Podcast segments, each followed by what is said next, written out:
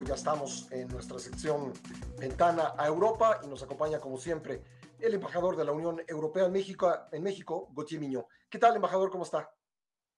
Muy bien, gracias. Muy buenos días eh, a usted, a su audiencia. Muchísimas gracias. Habíamos quedado de hablar el día de hoy sobre los resultados de la COP15 en Montreal, Canadá, que pues produjeron, eh, produjo esta reunión unos resultados bastante alentadores en cuanto a la protección de especies contra la desaparición. ¿Cómo la evalúas, embajador?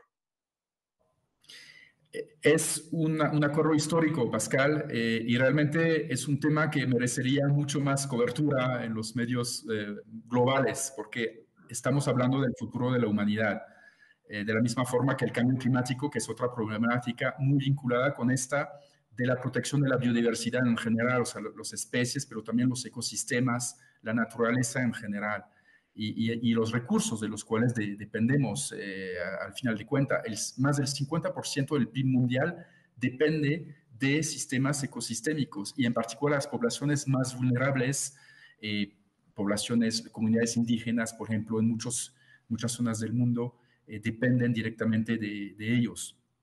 Y, entonces esa, esa COP15 de la Convención de, de Protección de la Biodiversidad que tuvo lugar en, Montreal eh, tenía una importancia eh, muy grande para alcanzar un acuerdo tipo Acuerdo de París sobre el cambio climático. Y fue lo que se logró allá, eh, adoptando un marco global para la biodiversidad.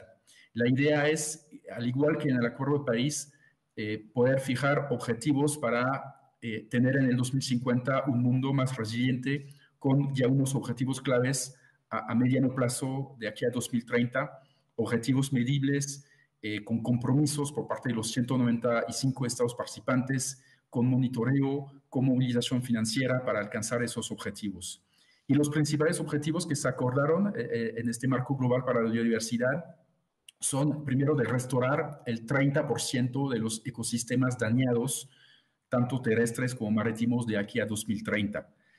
El otro es definir 30% de las áreas terrestres y marítimas, acuáticas, como áreas protegidas de aquí al 2030.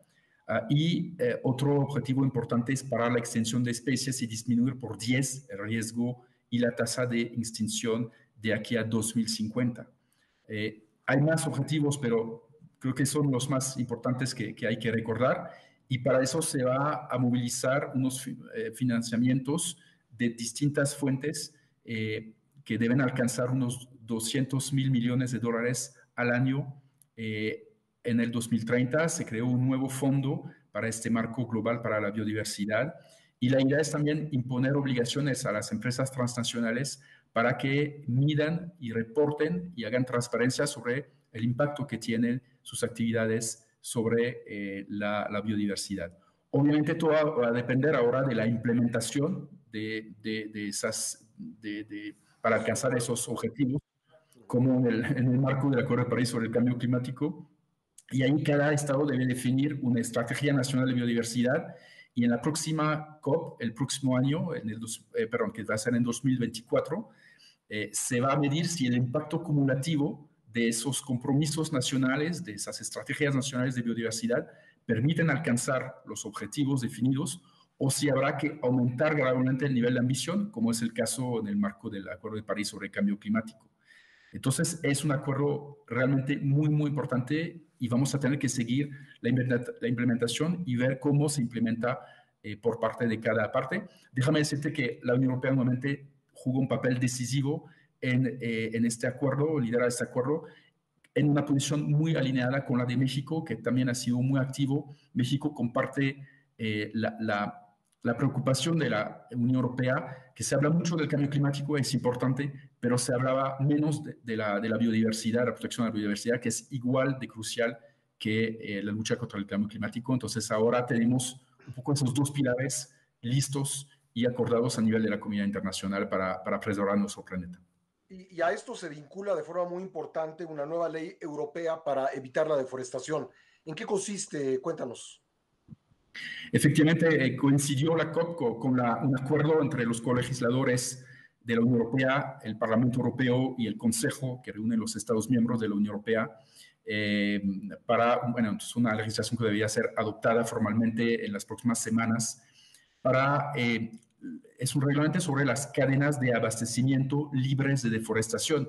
¿De qué se trata? Pues la idea es que eh, cualquier producto que se importe a la Unión Europea o se exporte en, sea, no, contribuya a la deforestación en, en otros países del mundo y eh, esa regulación se aplica a unas materias primas eh, que han sido identificadas como las que mayor eh, contribución a la deforestación producen a, nivel mundial.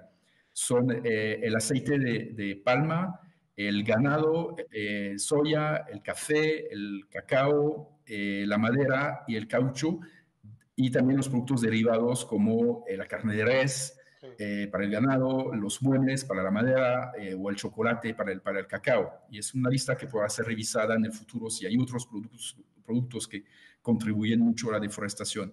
No es una medida proteccionista porque realmente no son eh, productos que se producen en la Unión Europea, pero lo que queremos asegurarnos es que no a través de nuestra, nuestro consumo de esos productos no estamos contribuyendo a la deforestación. Y entonces las empresas los operadores, los eh, traders, los eh, distribuidores tendrán que asegurarse de que esos productos eh, no se producen en em, tierras que han sido em, objeto de deforestación después de 2020 y que cumplen con las leyes aplicables en el país de exportación.